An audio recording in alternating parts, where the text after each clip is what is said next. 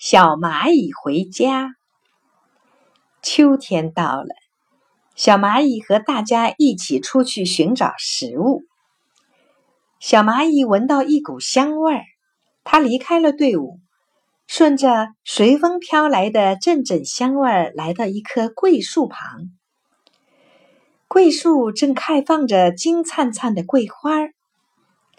它沿着树干，不知爬了多少时候。才把爬到树顶上的花瓣上，他仿佛来到了一个香喷喷的世界，全身都沾满了桂花的浓香。小蚂蚁高兴极了，太阳光像条金色的被子盖在身上，暖洋洋的，舒服极了。它不知不觉的睡着了。小蚂蚁醒来。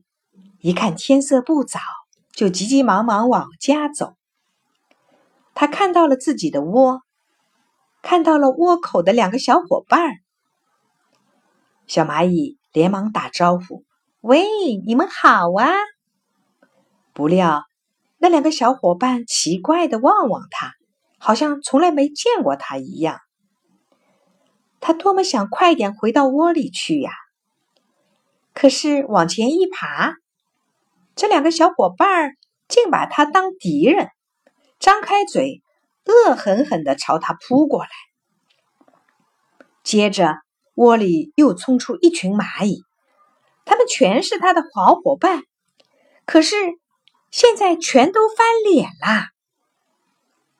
他边逃边喊：“我是小蚂蚁呀，我是小蚂蚁呀！”直到伙伴们不再追了。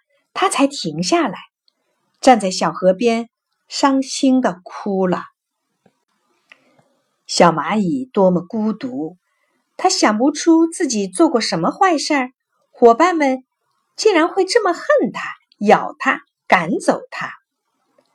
小蚂蚁想啊想，想起了小时候妈妈说过的话：“孩子，你要记住。”我们每一群蚂蚁就是一个大家族，都有一种特殊的气味儿。